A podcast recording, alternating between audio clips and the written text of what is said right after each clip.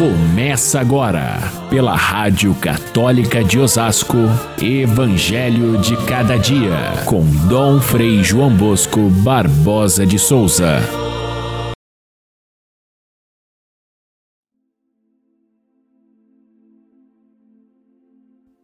Quando tu estiveres levando a tua oferta para o altar, e ali te lembrares que o teu irmão tem alguma coisa contra ti, deixa a tua oferta ali diante do altar e vai primeiro reconciliar-te com o teu irmão. Só então vai apresentar a tua oferta. Caríssimos irmãos e irmãs, ouvintes do nosso Evangelho de cada dia, hoje é sexta-feira da primeira semana da Quaresma. Aliás, é a primeira sexta-feira do mês de março. E além da devoção ao coração de Jesus, a Igreja também nos pede, de modo especial, nos pede com delicadeza, não obriga o jejum e a abstinência, mas nos pede um pequeno gesto de, de penitência, de renúncia, é que cada um deve fazer a sua escolha nas sextas-feiras da quaresma. Um dos gestos mais queridos pela Igreja é o caminho da Via Sacra, que muitas igrejas e muitos cristãos fazem conscientemente, especialmente nas sextas-feiras, lembrando a paixão do Senhor. É seguir o caminho da, da Via Sacra, meditar cada passo da paixão, é, as, as 14 estações por onde passou Jesus no seu caminho até o Calvário, é um exercício de piedade muito antigo, tradicional, mas muito significativo, porque cada vez que a gente segue o caminho com Cristo, nós estamos, por um lado, agradecendo a Ele pelo gesto salvador, por outro, acolhendo na nossa vida também os nossos sofrimentos, as nossas quedas, as nossas dificuldades, oferecendo isso em benefício da salvação do mundo. O evangelho de hoje é tirado do Sermão da Montanha e tem como tema as duas justiças, a justiça dos fariseus e aquela justiça é ensinada por Jesus a seus discípulos.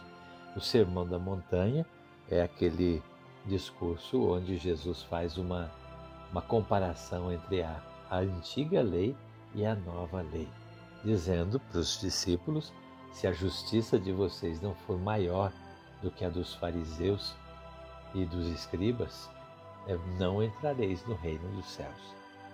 A justiça que não é maior. Vamos ver o que significam essas duas justiças. São dois tipos, na verdade, de santidade. Aquele proposto pelos fariseus, que é exterior, é cumprir a lei com fidelidade, sim, mas com frieza o, o modo como Jesus entende a fidelidade e a santidade é o cumprimento da lei a partir de dentro, do interior. E é essa grande diferença. São duas compreensões do que significa, portanto, ser fiel a Deus. A, a versão dos fariseus significa, portanto, é ser rigoroso até nos mínimos detalhes para cumprir a lei na versão de Jesus, é ir além do mínimo legal, ir além da lei e praticar o amor, a generosidade, a medida mais ampla daquilo que a lei nos pede. O exemplo que ele dá é aquele: o, o fariseu tem como lei não matar. Para Jesus, a, a, o matar já começa muito antes, no desprezo, no insulto, no preconceito, nas diversas atitudes que muitas vezes são corriqueiras na nossa vida e que significa um início de morte. Portanto, cumprir a lei é ir até a raiz. E a raiz está no nosso coração. É de lá que nós devemos tirar a erva daninha do pecado para que o cumprimento da lei seja algo é, até natural e sereno o modo como deve viver o Filho de Deus cumprindo a lei, não por obrigação, mas por amor. É, portanto, para Jesus não basta cumprir a lei, cumprir a lei fielmente, até que é bom, mas não basta, é preciso fazer mais. Um exemplo: se alguém paga o seu dízimo direitinho, com todo rigor, calculando até os centavos, mas paga mal os seus empregados, cumpre a lei? Aquele que faz direitinho a sua obrigação religiosa, mas em casa é, inferniza a vida da esposa, dos filhos, com suas críticas, com grosseria ou com imposições. Cumpre a lei? Ou então, quando alguém trai o amor do seu, do seu cônjuge e depois vai direitinho na igreja para rezar, com que? Com que coração? Com que conversa vai se encontrar com Deus nesse momento? Portanto, Jesus estabelece um nexo necessário e obrigatório, onde você que vai rezar tem que primeiro passar pelo crivo do amor ao seu irmão. Depois sim você pode fazer a sua oração. Muitas vezes a igreja é, incentivou a prática da confissão antes da comunhão. Por quê? Porque era uma forma de primeiro é, fazer as pazes com o seu irmão, com a vida, com a sua, com as leis de Deus, para depois então fazer a sua oração de coração limpo. Depois isso se tornou uma coisa tão automática que nem tinha sentido. E hoje em dia, muita gente vai até a, a Santa Eucaristia tantas vezes durante a vida, sem ao menos pensar se de fato a sua vida com o seu irmão está em boas condições. Portanto, o princípio novo colocado por Jesus e que deve ser um critério da nossa quaresma é esse: o culto não pode ser desvinculado da prática verdadeira da fraternidade, da justiça, da verdade e do amor.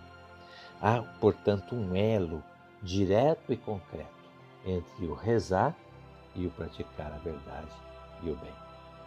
Há um nexo entre a Eucaristia e a caridade.